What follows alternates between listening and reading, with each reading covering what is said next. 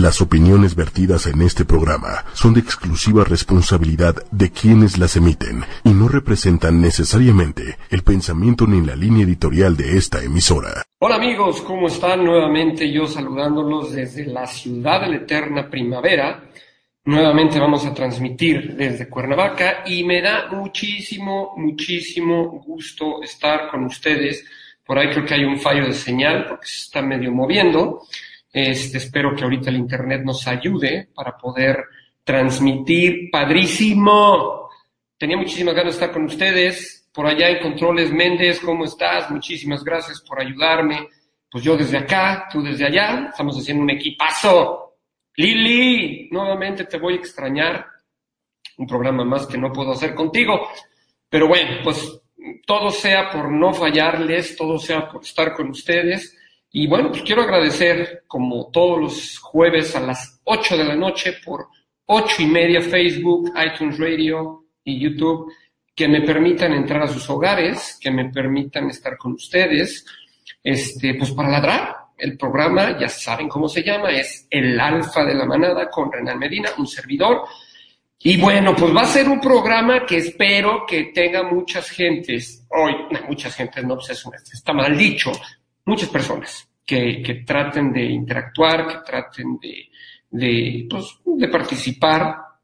Son programas que son un poquito complicados porque estar hablando un monólogo de una hora es bien complicado, pero el, tema me apasiona y para mí es un placer poder pues, compartir algo que me apasiona con ustedes. Quiero felicitar a las chicas del programa anterior, estaba oyéndolas ahorita, me decían, pasa, y yo les decía, pues no puedo entrar porque estoy en Cuernavaca, pero quiero felicitarlas, qué buen programa, felicidades a esta chica que estuvo con ellas, este, Sara, creo que se llama, este, todo lo que sea para ser felices amigos es lo más importante que pueden tener en la vida, de verdad, no tienen una idea. Busquen su felicidad sobre cualquier cosa y sobre cualquier prejuicio y sobre lo que sea. El chiste es que ustedes sean felices. Entonces quiero felicitarlas, eh, muy, muy buen programa, me encantó. Ojalá hubiera podido ir, me hubiera encantado estar por allá para platicar un poquito más a fondo de todo este tema. Pero bueno, vamos a arrancar nuestro programa del día de hoy. Y el tema es un tema padrísimo, es ¿qué hago para que mi perro sea más sociable y conviva más con animales y personas?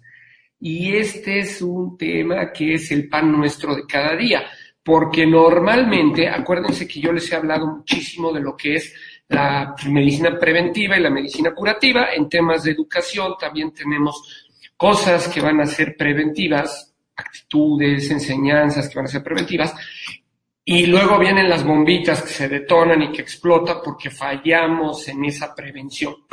y como les he dicho en muchísimos programas, eh, pues la prevención está en la crianza, chavos. La crianza Perdón que sea tan repetitivo, pero la crianza es lo más importante que pueden tener sus cachorros. Eh, es prácticamente la base. Cuando alguien se acerca y me pregunta, oye, a ver, ¿qué tan importante es la crianza? Lo he hablado muchas veces. Les digo, bueno, pues el 85% de un perro se forma en los seis primeros meses de edad.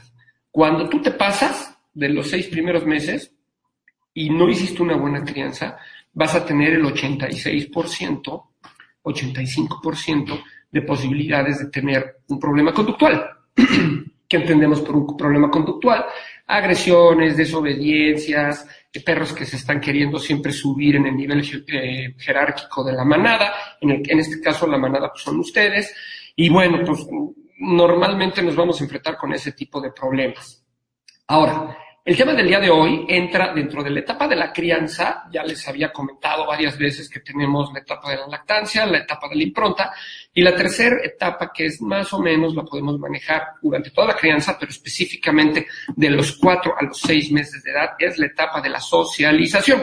También en la parte de la impronta manejamos lo que es socialización con el medio ambiente que el perro, en el que el perro está viviendo. Ahí va a ser, eh, ahí va a ser relaciones, vínculos con la familia, con las personas que, que, están con él, pero también con pericos, con gatos, con otros perros, etc. Y luego te vas al cuarto mes, que es, empieza la etapa de socialización, que de verdad les recomiendo que no se lo salten. Por ahí tengo un amigo, a lo mejor nos va a estar viendo hoy, le recomendé, tiene un, cachorrito de Doberman y me decía, ¿qué puedo hacer? Y todo, le dije, a ver, amigo, se llama Hugo, vete por favor a tomar un curso de cachorros. Es lo más importante que le puedes regalar a tu perro. Lejos de vitaminas, lejos de lo que sea, el curso de cachorros es lo más importante que le puedes dar. ¿Por qué curso de cachorros o cómo es el curso de cachorros? Ustedes se preguntarán. Bueno, el curso de cachorros es, normalmente lo hacemos en la escuela los sábados, hay muchos lugares en donde se hace. Se hace en la escuela los sábados alrededor de las 10 o 11 de la mañana y dura dos horas. En este curso que está súper pensado y súper estudiado por personas que nos dedicamos al comportamiento canino, eh, por cierto, tenemos tres campus, ahora sí me voy a meter el comercial, nunca luego promuevo el comercial. Tenemos tres campus, tenemos ETAC, que es Escuela Técnica de Adiestramiento Canino, ETAC Santa Fe, que está en la carretera eh, de Toluca, eh, al ladito de Hacienda Jajalpa. Si ustedes vienen de Toluca hacia la Ciudad de México, pasan a Hacienda Jajalpa, el restaurante de Hacienda Jajalpa, que es delicioso, les recomiendo que vayan a desayunar ahí. Y adelantito, como a 200 metros de Jajalpa, perdón, ando malo de la garganta, Está TAC, van a ver la torre de TAC, que es un distintivo de todas las escuelas, van a ver el logo de un perrito con una llave en, el, en, la boca, y bueno, ahí este TAC tiene un campo padrísimo todo. Tenemos también lo que es Tlalpan, Tlalpan está eh, por Six Flags, al ladito de Six Flags, entonces las personas que viven por el sur de la ciudad les queda. Y también tenemos Cuernavaca, que es en donde yo estoy normalmente, kilómetro 61.4, carretera federal de eh, México-Cuernavaca. Esto es, si ustedes vienen por la autopista, se salen en Tres Marías, entran en Tres Marías y van a ver una gasolinera ahí. De la gasolinera a la escuela estamos exactamente a 8.2 kilómetros de distancia. Llegan a TAC y todos los sábados tenemos el curso de cachorro. ¿Por qué me aventé el comercial? Que era súper importante, porque es bien importante que si ustedes tienen perros chiquitos, los lleven al curso de cachorros. Además de que es una actividad que se va a mezclar perfectamente con la familia y que le va a dar a la familia un, un tiempecito para estar con el cachorro, es padrísimo porque, hola Mayra, ¿cómo estás? Qué bueno que te conectaste. Mayux.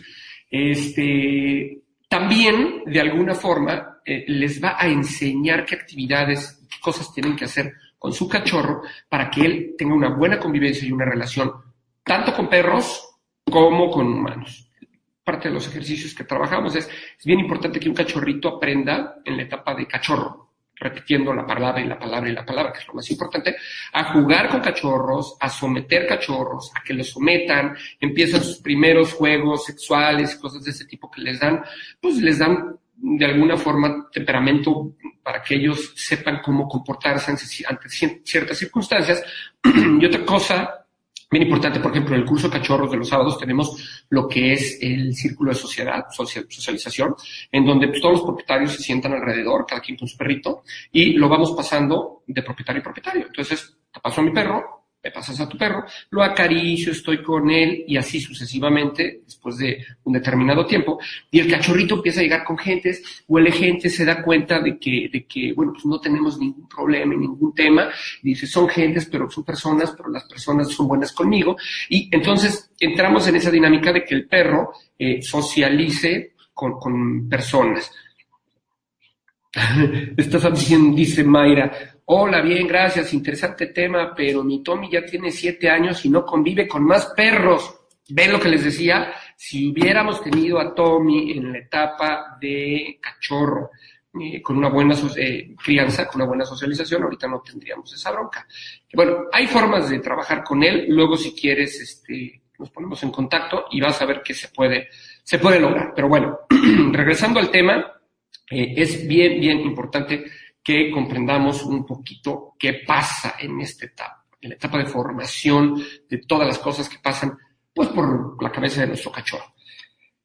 Pues vámonos a la frase del día, porque ven que tenemos que hacer esto un poquito dinámico para no aburrirnos del tema y me encantaría que pudieran opinar eh, respecto de todo lo que estamos hablando. Si dicen, estás mal, opinen. Si me dicen, está padre, opinen.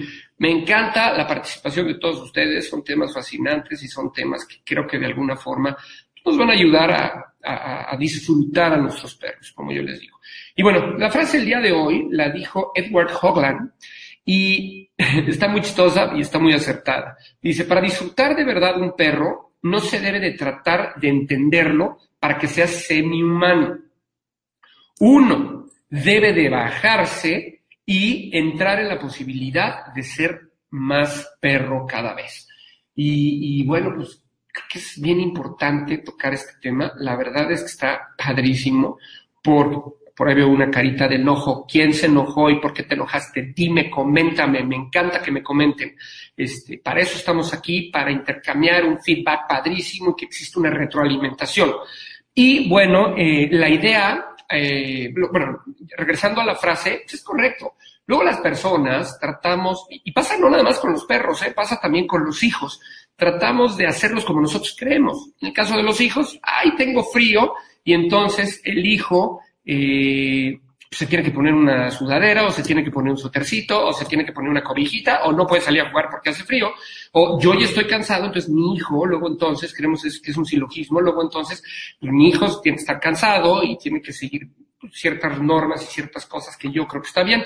Y ese es el caso de un hijo que es humano. En el caso de los perros es mucho más complicado porque, porque tenemos, no sé por qué, la fijación de hacer de nuestros perros, de querer hacer de nuestros perros humanos, que piensen, razonen y actúen como nosotros. Y ahí está completamente el error.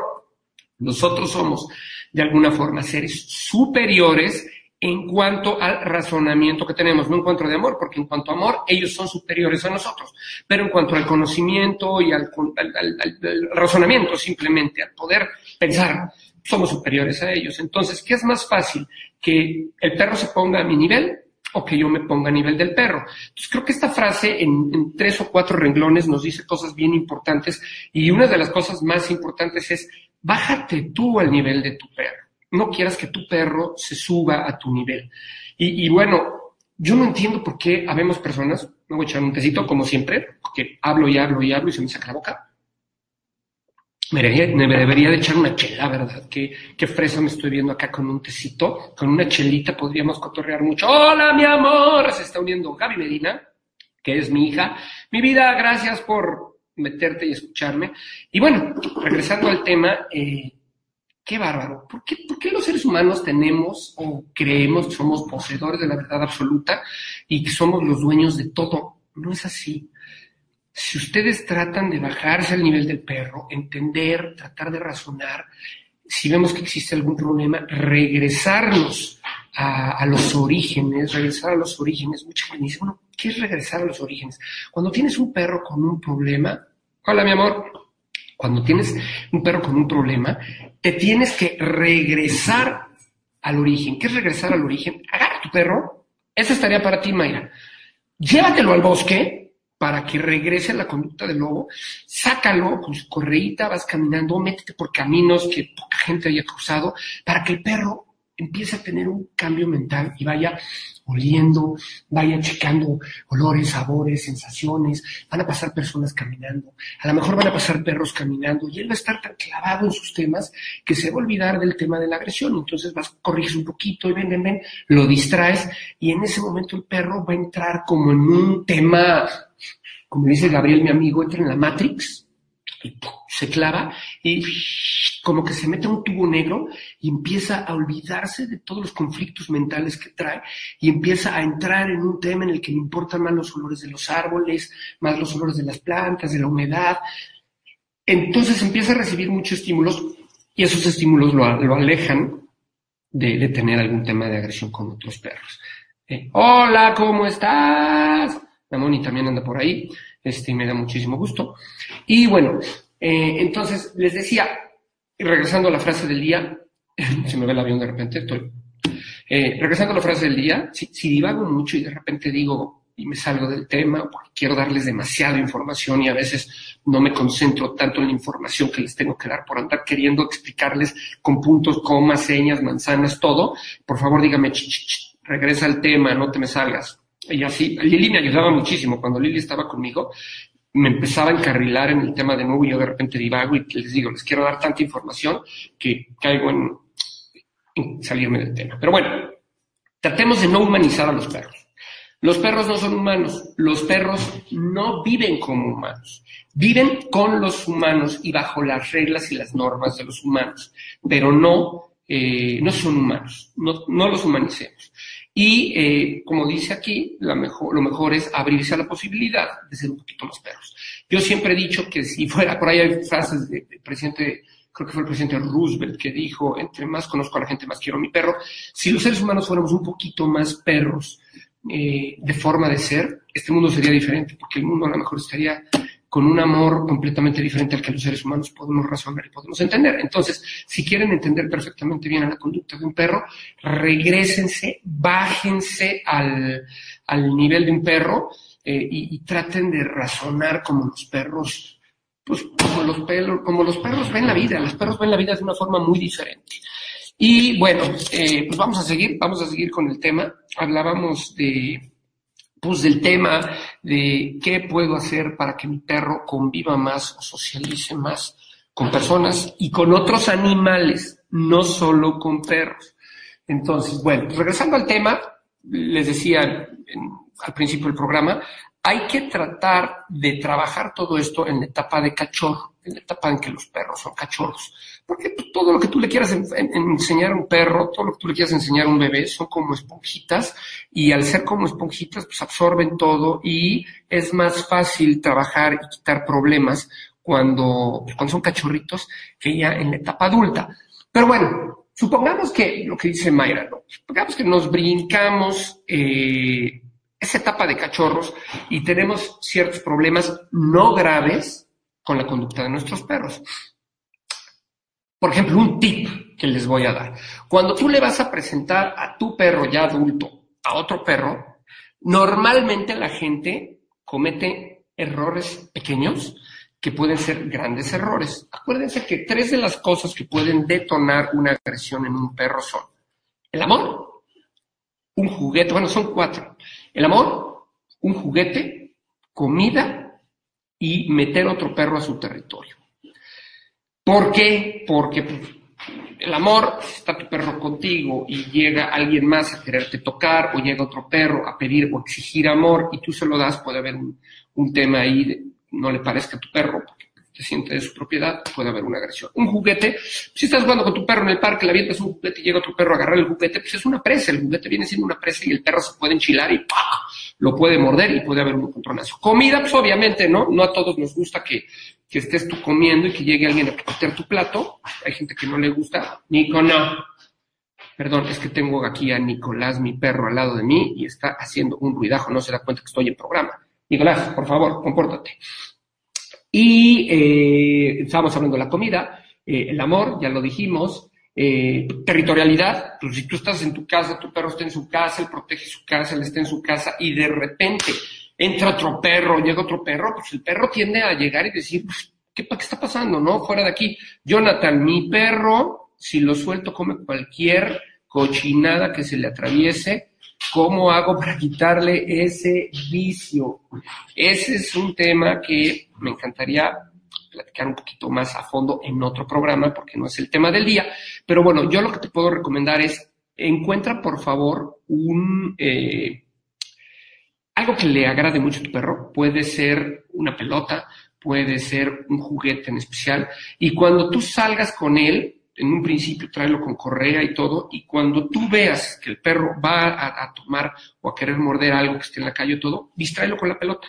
Llama su atención y ven, ven, le enseñas el juguete, se lo avientas, y entonces vuelvo a lo mismo, distraes la atención del perro que está enfocada en algo que encontró en la calle, y con ese juguete o con eso que le guste, puedes distraerlo, jugar con él y olvidarse del tema. Lo mismo pasa con perros que de repente van, hacen popó en el parque o hacen popó en algún lado y se van a comer su popó.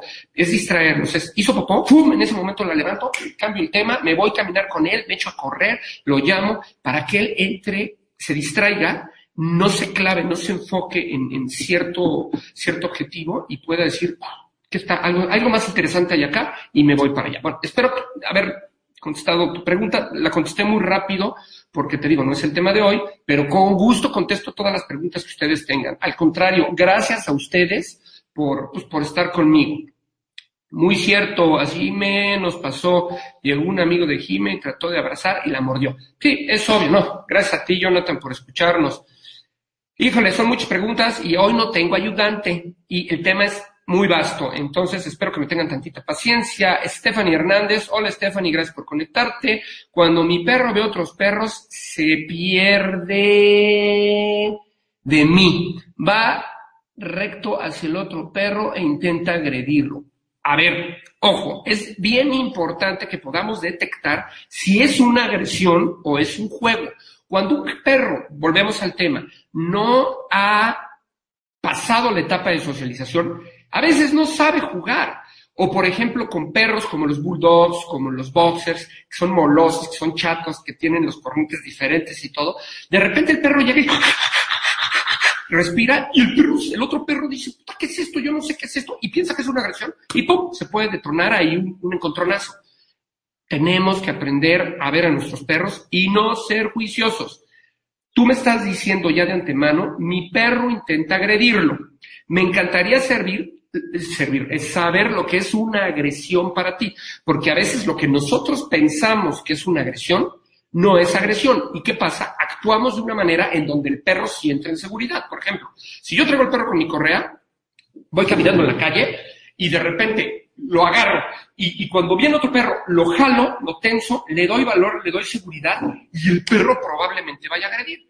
Si yo me mantengo con una energía tranquila, lo distraigo, ver, fulanito, ven acá, a lo mejor el perro se distrae mucho y dices, no, ven, le das dos, tres correcciones, ven para acá, te metes y empiezas a caminar tú muy tranquila, no va a haber problema. Pero hay que determinar primero si es o no agresión, porque a veces nosotros pensamos que es una agresión y realmente no es una agresión. Entonces, sí tendríamos que definir qué es agresión o qué no es agresión. Por ejemplo, tengo por ahí algún un cliente que en alguna ocasión me, me dijo, oye, es que mi perro quiso agredir a mis hijos, ¿cómo es posible que los haya agredido? Inclusive intentó morderlos y todo. Y pues si dices, eso es grave, porque un perro que quiere morder, perdón, Liz de la Cruz, hola, ¿cómo está? ¿Cuáles son los pasos a seguir para que un cachorro de cuatro meses llegue a casa donde ya hay un perrito de seis años, ninguno está operado? Ok, ahorita te los doy, dame un segundito y te los contesto, gracias por estar aquí. Elena Patiche, mi mascota tiene 14 años y es, es fértil todavía. Aguántenme tantito, vamos para allá. De entrada es macho o hembra, tu, tu, tu, tu mascota, para poder definir eh, de qué estamos hablando. Y bueno, me regreso eh, al tema de en qué estaba, ya, ya se me olvidó por andar contestando las preguntas, ¿ya ven? Cuando el perro ah, ok, ya. Entonces, nosotros tenemos que aprender a definir perfectamente cuando se trata de una verdadera agresión o no. Les decía el caso de esta, esta amiga que me habla y me dice, oye, es que el perro quiso agredir a mis hijos y estoy muy preocupada, pues porque es un perro de casa y nos quiso agredir. Entonces le dije, voy para allá, inmediatamente voy para allá y me vas a platicar qué pasó y, vamos a tomar cartas en el asunto pues, fuertes, porque no puede ser que el perro detone una agresión en contra de los cachorros de la casa. Los cachorros de la casa es un perro adulto y los cachorros de la casa son los niños. Entonces empezamos, llegué y le digo, a ver, de entrada, ¿qué fue lo que pasó? No, pues es que fíjate que el perro estaba echado en la sala. Perdón. Este, ah, ok. ¿Y qué pasó? El perro estaba dormido. Ah, ok. ¿Y qué pasó? Y alguno de mis hijos se le echó encima, le gritó y lo abrazó. Y el perro se volteó, le gruñó y le ladró. Wait. Eso no es una agresión. Eso es un hijo maleducado. Porque a mí me ha pasado que de repente estoy dormido en la noche, en la madrugada, cuando mis hijos llegan, y de repente, papá, ya llegué. Puta, estoy en el quinto sueño, despierto y les quiero dar hasta de madrazos. Perdón, de golpes, ya, quedé de que no iba a decir malas palabras en mi programa. Y de repente digo, pues le voy a dar un golpe a este cuate, ¿quién es? Pues te agarras dormido. Lo mismo pasó en este caso con el perro. El perro no jamás quiso agredir al niño. El perro lo que pasó es que estaba dormido, está descansando, está relajado en la sala de su casa, sin nada que, que, que lo preocupe en ese momento porque se siente protegido. Perdón, en manada. Y llega el niño, se le echa encima, lo abraza y de repente se voltea el perro asustado, medio que le gruñe, medio que lo muerde, medio que le dice, oye, estate en paz. No fue una agresión, le dije, este perro que tienes, si hubiera querido verdaderamente morder a tu hijo, estaríamos no hablando aquí, estaríamos hablando en el hospital porque es un perro muy poderoso y es un perro que lo hubiera despedazado. Entonces, vuelvo a lo mismo, aquí comenzaba porque me decías que mi perro quiere agredir. a lo mejor no es agredir, a lo mejor no pasó bien por la etapa de, de, socialización y no sabe jugar con perros. A lo mejor es un perro grandote, es un perro que tiene un parado marcial, es un perro que tiene una personalidad muy fuerte, llega con otros perros, los otros perros lo ven y siente que es una agresión y se detona el, problema. Pero a lo mejor el único que quiere es llegar a jugar. Entonces tenemos que entender un poquito qué lenguaje físico te está mandando el perro para poder tomar un diagnóstico y poder decir, voy a actuar de esta forma con mi perro para quitarle esos puntos. Eh, ¿Cuáles son los pasos a seguir para que un cachorro de cuatro meses llegue a casa donde hay, ah, ok, donde hay perritos de seis años? De entrada te voy a decir que no tienes ningún tema normalmente. Acuérdense que los cachorritos despiden feromonas, un olor que tiene feromonas. ¿Por qué es esto? Me voy a, voy a ejemplificarlo con, con, el tema de los lobos. Y aquí entra un temita que creo que ya había comentado en algún otro programa, en donde cuando tú te acercas a un perrito, pues, un cachorrito, pues, se hace pipí cuando te ve. Órale, no vieron la luz que pasó por aquí así.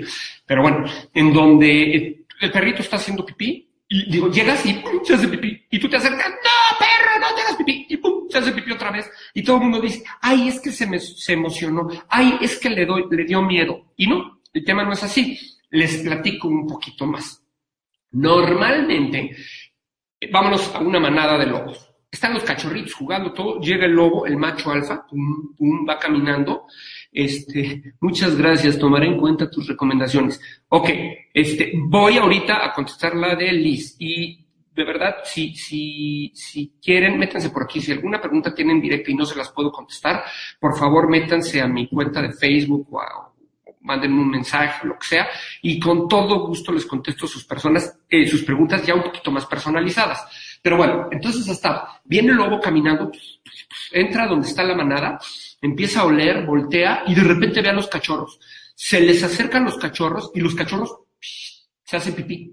Llega el lobo, los huele, huele las feromonas que, se, que, que salen, el olor que, se, que despiden a través del pipí, las feromonas que salen del pipí. Y entonces el lobo dice, no representa ningún problema, es cachorro. Se voltea y se va. Lo mismo pasa en casa. Cuando llega, cuando un cachorrito llega a casa con perros adultos, hay que tener cuidado, hay que supervisar. Y eh, normalmente el cachorrito va a oler a cachorro. Los perros van a llegar, lo van a oler y no va a pasar a mayores normalmente, a menos de que tengamos un perro con problemas verdaderamente que tengamos que tratar, y el perro diga, voy a agredir. Pero normalmente, normalmente, lo van a aceptar, lo van a jalar y van a decir, es un cachorro, no representa peligro para nosotros. Nosotros seguimos siendo los que manejamos esta manada y es bien importante que ustedes den ese lugar al perro que maneja la manada. Porque cuántas veces se ve que llega un cachorrito y por la emoción o la euforia de que es un cachorrito, pues agarramos y le quitamos el lugar al, macho alfa o al, alfa de la manada, pues una hembra, a la que domina la manada, y lo quitamos, no, no te acerques, no, eso. Entonces dice, bueno, puta, nada más me estoy queriendo acercar para oler. Entonces tú te acercas con el cachorrito, lo presentas, ellos lo van a oler, van a ver que no representa ningún peligro, pero tú tienes que darle siempre su lugar al líder de la manada.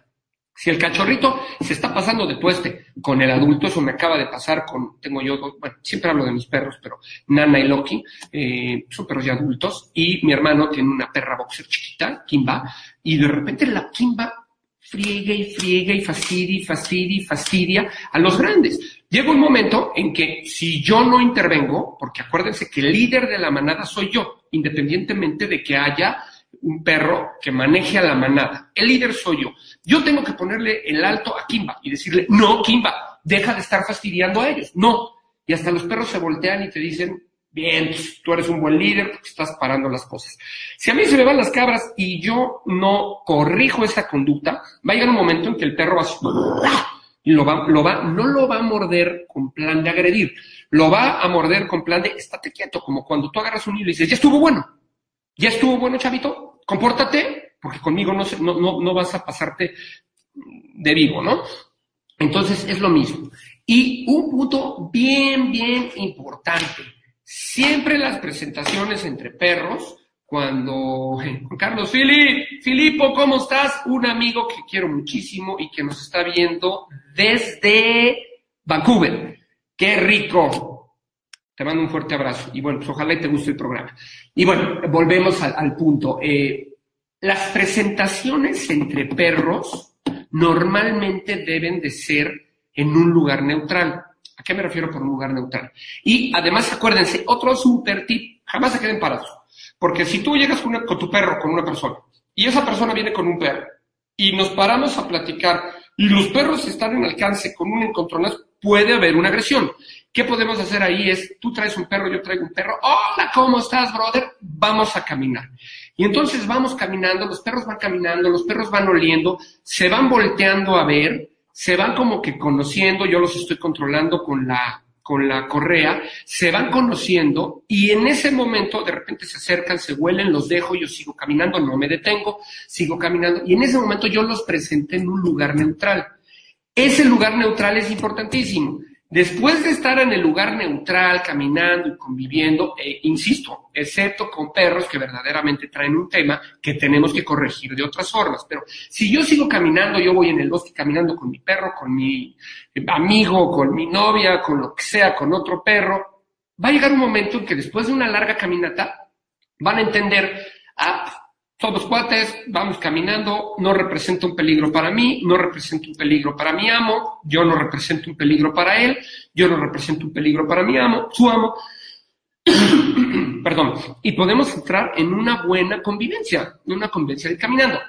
Ya después de un rato, si vemos que no hay problemas y todo, a lo mejor en una primera ocasión yo no lo haría, pero a lo mejor en una segunda o tercera ocasión de que nos veamos y los perros ya se conozcan, a lo mejor ya hasta los solté en el parque y en el parque juegan y todo, a lo mejor ya me atrevería a, llevarlo a la casa de uno o a la casa de otro, ya se conocen y es como cuando tú traes un amigo de la escuela a comer, ah, esta es mi casa y hasta le enseñas con gusto la casa no en un principio que tú estés con tus juguetes de, chavito, de niño, y de repente llega otro niño y quiere agarrar tus juguetes y dices, no, no te conozco, ¿por qué vienes a agarrar mis juguetes? Es lo mismo que va a pasar con los perros. Entonces, pues el lugar neutral es importantísimo. Y bueno, se me está pasando el tiempo y luego me falta tiempo. Vamos a hablar hoy del mito y, es un mito que, me encanta porque pues, se relaciona muchísimo con el tema. El mito dice, cualquier perro funciona para cualquier familia. Es una mentira cuando se dice que hay que escoger a la raza idónea. ¿Qué opinan amigos de este tema? En lo que me mandan sus comentarios y en lo que pues, de alguna forma me comentan y hacen preguntas y opinan sobre el mito, si es verdad o mentira les voy a platicar, vamos a, vamos a dar lugar y vamos a darle entrada al perro famoso del día de hoy.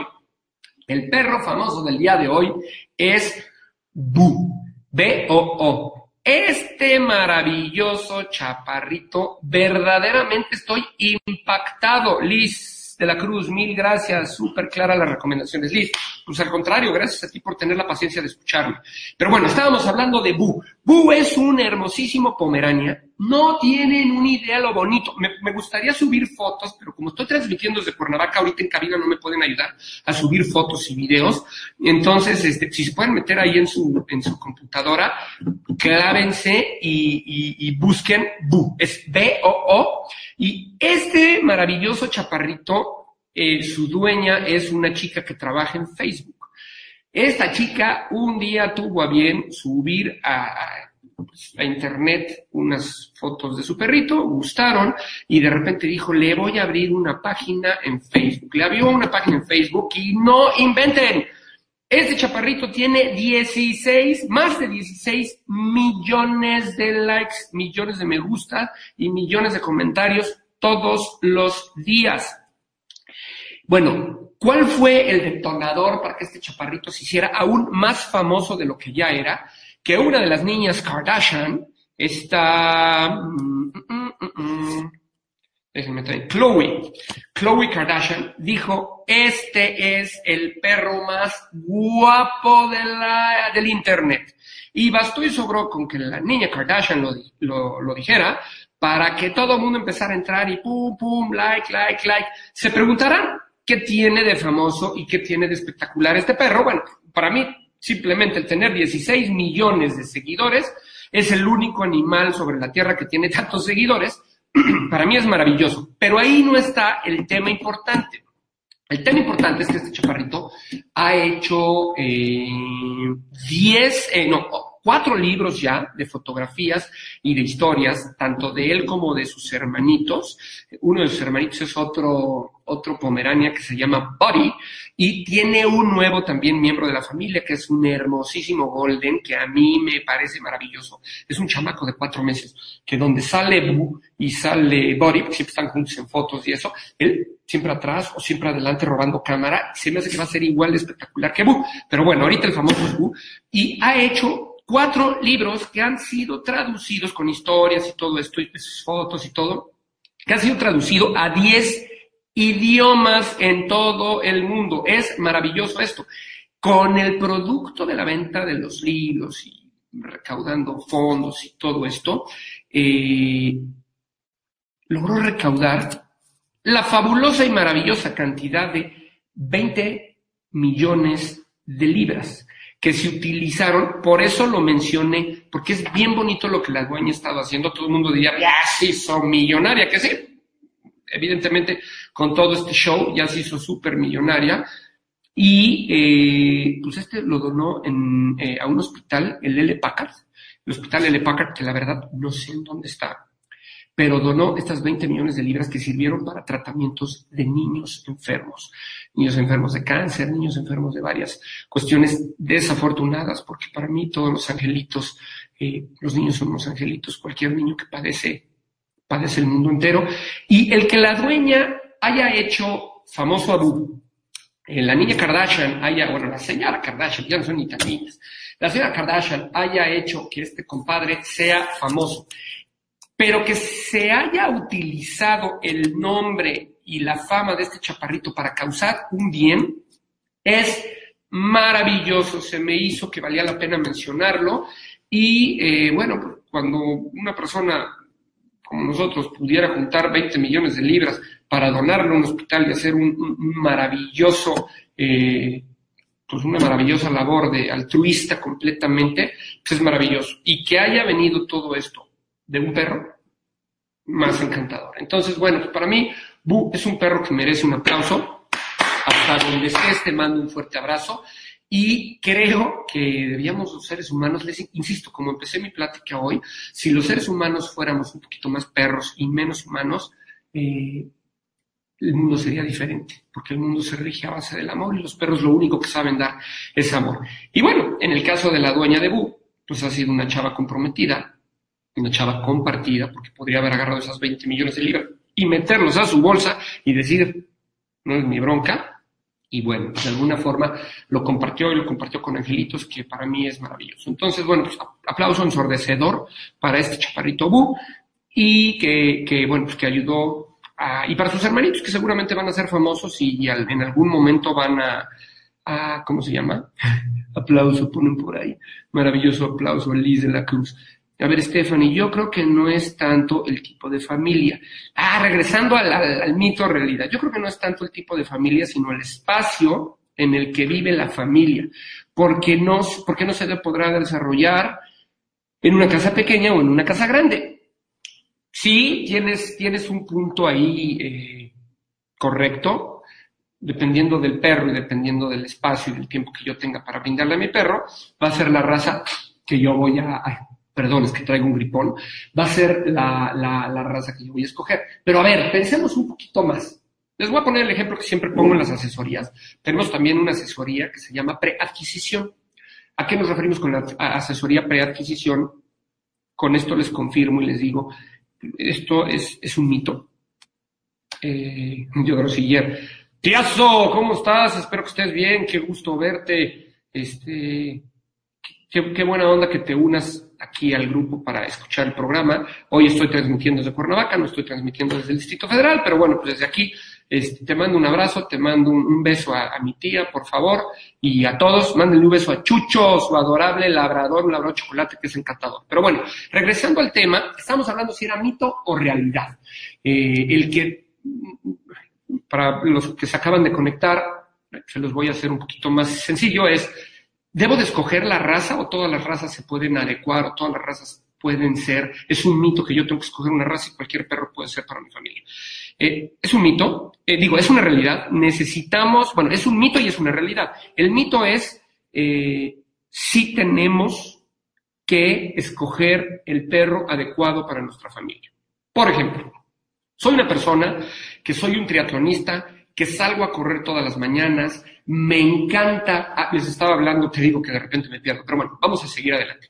Eh, que me encanta salir a correr, me encanta ir al bosque, me encanta andar en bici, voy a nadar al lago y a alguien se le ocurre decirme, no hombre, cómprate un bulldog inglés, es un perrazo para ti, te va a frustrar como les he dicho, normalmente los perros son para disfrutarlos y no para sufrirlos. ¿Y cómo disfrutas un perro haciéndolo partícipe de tu vida y haciéndolo partícipe de tu realidad, de tus vivencias y de tu vida eh, diaria? Y si tú eres un chavo que, que, que corre y que hace triatlón y todo, la peor recomendación que te pueden dar es un bulldog porque el bulldog no va a poderte seguir el ritmo. Yo, en todo caso, te recomendaría un labrador, te recomendaría un pastor malinois, te recomendaría un pastor alemán, te recomendaría un perro que necesite más actividad, un boxer, para que tú lo puedas disfrutar. Y para que puedas decir, mañana voy a la bici de montaña, me llevo a mi perro, mi perro va a poder correr, el perro va a estar feliz, me voy a meter a nadar y el perro se va a meter al agua conmigo. Eh, si te doy un bulldog, el bulldog pues, es un perro que no, realmente no, no va a poder seguir el paso que tú tienes. Y por el contrario, si yo soy una persona que está en la computadora todo el día, trabajando, soy una persona que a lo mejor tengo exceso de peso, soy una persona que no me gusta salir a caminar, no me gustan los deportes, me gusta estar sentado frente a la tele, jugar jueguitos de, de, esos que hay para la tele, de PSP y esas cosas, jugar en la computadora y todo. Y tú me dices, es que me recomendaron eh, comprar un Malinois porque va a ser el perro ideal para mí. Put, error gravísimo. El malino es un perro que va a acabar con tu sala, va a acabar con tu casa, porque es un perro que necesita actividad. Entonces, si alguien te dice, con el tipo de actividad y con el tipo de vida que tú necesitas, tú necesitas un malinois, te está diciendo una babosada. El malinois es un perro, en caso del malinois, el boxer, otros perros, que necesitan salir a correr. Y si tú eres una persona que no va ni a la tienda caminando, vas en coche, ¿para qué caramba te voy a recomendar un perro que necesita un desgaste físico? Como al otro que era triatlonista, ¿para qué caramba le voy a recomendar eh, un perro que es un perro que está completamente hecho para estar descansando contigo. Entonces, a eso se refiere, eh, me refiero con que es un mito. No es un mito, lejos del tamaño de tu casa o lejos del tamaño del departamento en donde vivas, como nos decía Liz. Sí es importante, también es importante, y hay que analizar muchísimos factores, pero eh, la actividad es muy importante y tu forma de vida, tu estilo de vida va a ser fundamental y crucial para que puedas escoger la raza correcta y la raza que se adecue a ti. Entonces, en el caso de la persona que es sedentaria, pues a lo mejor yo le recomendaría una raza que es un perro de compañía, un perro tranquilo, el bulldog que le habíamos ofrecido al triatlonista, en donde pues, el perro, si hace calor, se mete, prenden el aire acondicionado, van a estar en casa, él va a estar echadito y todo. Y al, al, al, triatlonista le voy a decir, pues cómprate un malinoa, cómprate un boxer, cómprate un pastor alemán, para que cuando tú salgas a correr, desde chiquito te lo llevas todo y el perro va a estar feliz de subirse al coche contigo, vámonos, etcétera. Entonces, creo que sí es bien importante eh, que tomemos una asesoría, les decía que nosotros damos una asesoría que se llama preadquisición, que tomemos una asesoría en donde analicemos las razas y los tipos de razas que hay. Eh, tú llegas con el profesional y le dices, a ver, quiero tener un perro, mi actividad es pum, pum, pum, A, B, C, D, E. Y eh, los perros que me gustan, que yo he estado viendo en internet o que me han recomendado son A, B, C o D. ¿Cuál crees de esos perros que se pueda ubicar, que se pueda adecuar en, el tipo de vida que yo tengo? Y entonces empiezan preguntas, pelo largo, pelo corto, cómo quieres esto, cómo quieres lo otro. Y en función de todas esas cosas que analicemos y desmenucemos, vamos a determinar la raza adecuada para tu estilo de vida. Entonces, es mito, chavos, es un mito, sí tenemos que hacer una valoración. No con esto quiere decir que si yo soy una persona que hace ejercicio y salgo a correr todos los días y me regalan un bulldog y yo lo acepté y yo me enamoré de mi perro, pues lo tenga, lo voy a tener padrísimo en casa, pues no lo lleves a correr nada más. Te vas a sentir incompleto en ese tema de la corrida. Y si eres un cuate que te regalaron un perro que tiene una actividad física de volada, pues sí te voy a recomendar que, que actives un poquito y lo saques a caminar, o en el peor de los casos, lo mandes a un lugar donde tengan guardería para que el perro se vaya todo el día, tenga actividades, juegue con otros perros, la avienten la pelota, juegue, etcétera, y cuando llegue a casa, pues esté más tranquilo. Entonces, sí tenemos que eh, escoger la raza adecuada. Muchos me preguntarán, ¿y qué pasa con los perritos criollos, una adopción y eso? Bueno, pues también acuérdense que yo siempre he dicho que el perro que escoge a ti, no tú escoges al perro. Cuando vas a algún lugar a adoptar, sí puedes llegar con las personas que están dando en adopción perros y si son personas formales, como hablábamos en el programa anterior de la semana pasada, te van y conocen perfectamente bien el perfil de cada perro, te van a decir, platícame un poquito tu vida, cómo es, qué haces y todo y en función de lo que tú les platiques te van a decir, creo que de los perros que tengo en adopción, este se puede adecuar a tu tipo de vida. Eso es profesionalismo, amigos. A eso me refería yo en el programa pasado, que es padrísima la actividad de, tratar de encontrarle casa a los perros y tratar de tener asociaciones protectoras para recuperar perros de la calle, etcétera. Pero el tema no termina en recuperarlo de la calle, darle de comer, cepillarlo, quitarle las pulgas, vacunarlo y entregarlo. Todo está en escoger el lugar y el hogar idóneo para el perro, para que el perro esté pleno y para que la persona que adopte esté plena. Entonces, sí, señores, hay que escoger a los perros. Y bueno, vamos a regresar al tema del día de hoy. A ver, Juan Carlos Filip, felicidades. Habla sobre el compromiso al adquirir el animal independientemente de la raza. Genera conciencia en la audiencia. Abrazo, eh, bravo y un abrazo. Filip, gracias. Por esto es lo que les decía ahorita. La semana pasada hablamos un poquito de las asociaciones protectoras y de los criadores. Acuérdense, no hay bueno, no hay malo, hay funcional y no funcional. Y hay criadores muy buenos, comprometidos, profesionales, y hay unos que son nefastos. Y hay eh, asociaciones que recuperan perros de la calle y que hacen labores eh, altruistas maravillosas, y hay unas que pues, estamos eh, lucrando desafortunadamente con esta actividad maravillosa y queriéndole poner eh, nombres a las actividades que no podemos realizar. Y bueno, un ejemplo es lo que les acabo de decir. Una asociación protectora que se dedique a rescatar perros de la calle y que les se dedique a entregarles hogares, eh, darlos en adopción, tiene que hacer una valoración, parte, de, parte del profesionalismo es hacer una valoración para ver que los perros lleguen a las casas. Y no solamente la valoración, darle seguimiento al perro.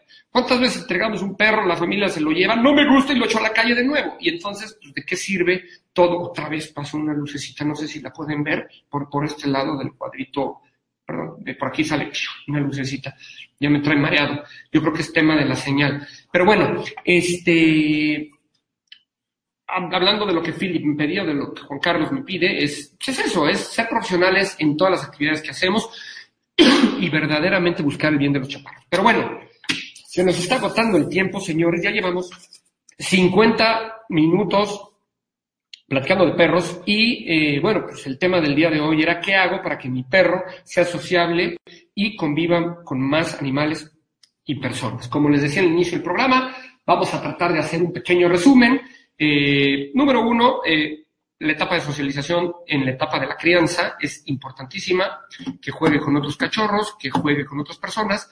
Y también, por ejemplo, hay gente que me dice, oye, ¿qué puedo hacer? Mi perro cada vez sube al coche vomita. Lo mismo, en la etapa de cachorro, tú lo subes al coche, le das una vuelta, el perro empieza a entender el, el rol de me subo al coche, del movimiento del coche, y se empieza a acostumbrar. Lo mismo con personas, si yo a mi cachorrito, cuando ya tenga sus vacunas completas, lo llevo a un curso de cachorros, lo saco al, par al parque y permito que otras gentes lo acaricien, inclusive fomento que otras personas lo acaricien, eh, se acerquen a él, jueguen con él, el perro va a entender que el ser humano no es malo y no le va a dañar. Él, va a entender, ah, está padrísimo, vamos al parque, salimos, conocemos otras personas, juego con otras personas, huelo otras personas y estoy bien, estoy en un tema eh, equilibrado. Lo mismo con otros perros, y desde chiquito aprende que hay perros grandes, perros chicos, perros que respiran, como les decía los bulldogs, y que no es una agresión, perros que huelen de una forma, perros que huelen de otra forma. El cachorrito va a crecer con un abanico de posibilidades y de, y de conocimientos en la cabeza y esos conocimientos durante la etapa de la crianza, que los va a adquirir en esa etapa, se van a transformar en un perro que sea perfectamente sociable. Y bueno, ya les dimos también los tips de si vamos a presentar perros con perros, por favor, en un lugar neutral. Eh, si tenemos un cachorrito que vamos a presentar con perros adultos, pues también, este, acuérdense que los cachorritos despiden feromonas y esas feromonas hacen que, no corra ningún riesgo, aunque siempre hay que tener mucho cuidado.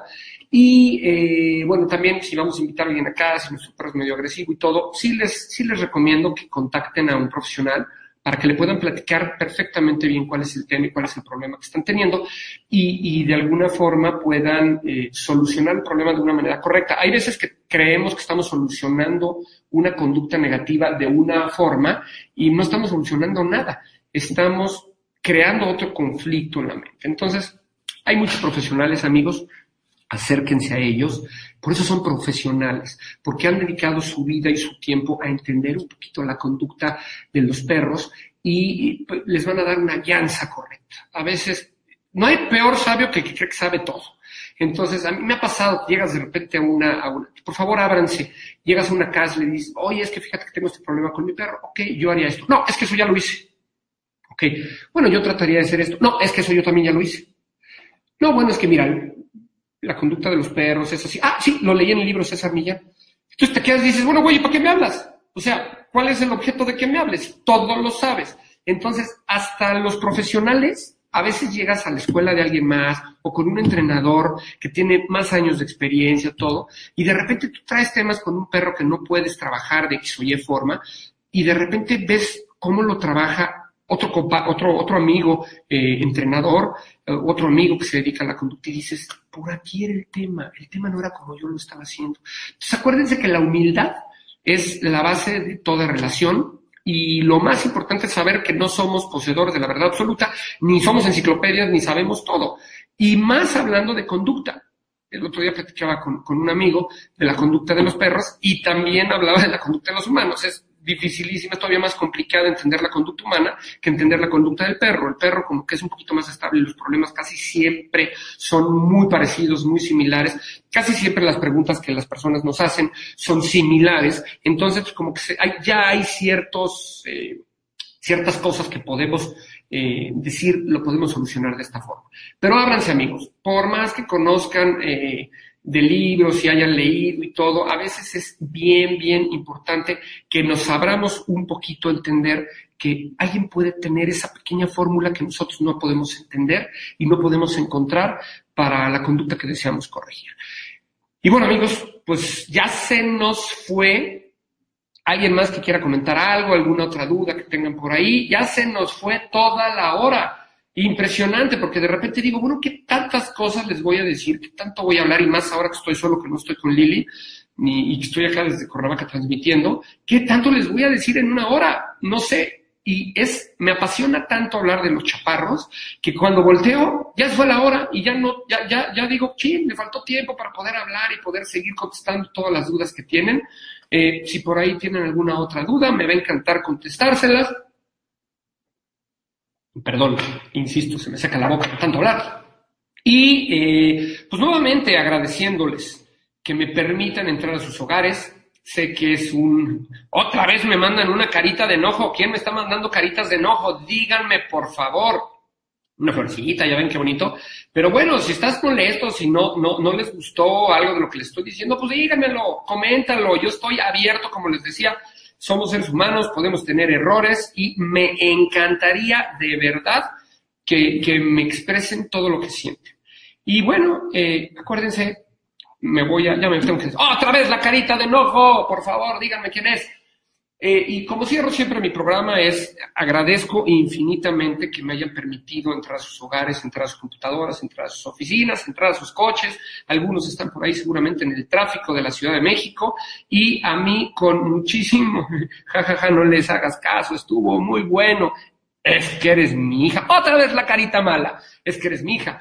Y bueno, gracias, eh, les digo a todos por permitirme entrar a sus hogares, Gracias por permitir compartir mi pasión con ustedes. Gracias por todas las dudas, por hacer el programa participativo. Gracias por las 22 mil reproducciones que tuvo el programa pasado. Estaba yo observando algunos otros programas y creo que pues, este tema les apasiona a muchos y pues, de repente arrancamos con 10, 12, 15 mil reproducciones y me da muchísimo gusto. Les agradezco infinitamente.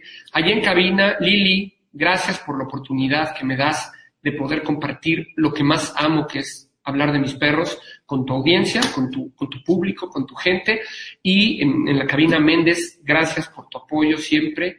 Eh, Osvaldo también, no sé quién esté hoy en cabina, si estás por allá, de verdad, muchísimas gracias.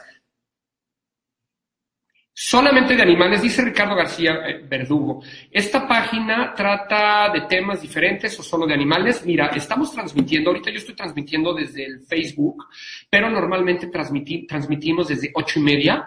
Cada hora, normalmente durante el día, hay diferentes temas, diferentes programas. El programa del día de hoy, que, que yo lo doy, que se llama El Alfa de la Manada, hablamos únicamente de perros y de animales, de conducta, de corrección de conductas y lo transmitimos eh, todos los jueves a las 8 de la noche por eh, 8 y media Facebook, 8 y media.com, eh, iTunes Radio y eh, YouTube. Entonces, Ricardo, gracias por preguntar.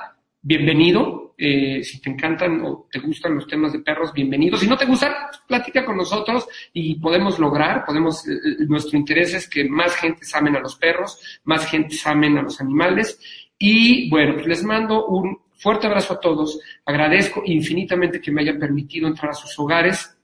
Eh, y me voy a despedir con la frase de todos los jueves es, no sabemos si los animales son capaces de pensar, pero sí sabemos, amigos, que los animales son capaces de sentir.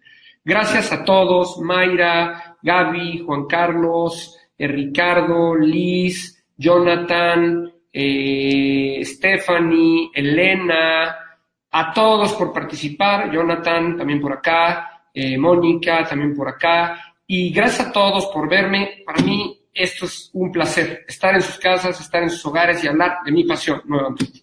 Los dejo y espero que les haya gustado el programa. Nos vemos, acuérdense, el próximo jueves a las 8 de la noche por ocho y media. Y eh, bueno, besos a todos.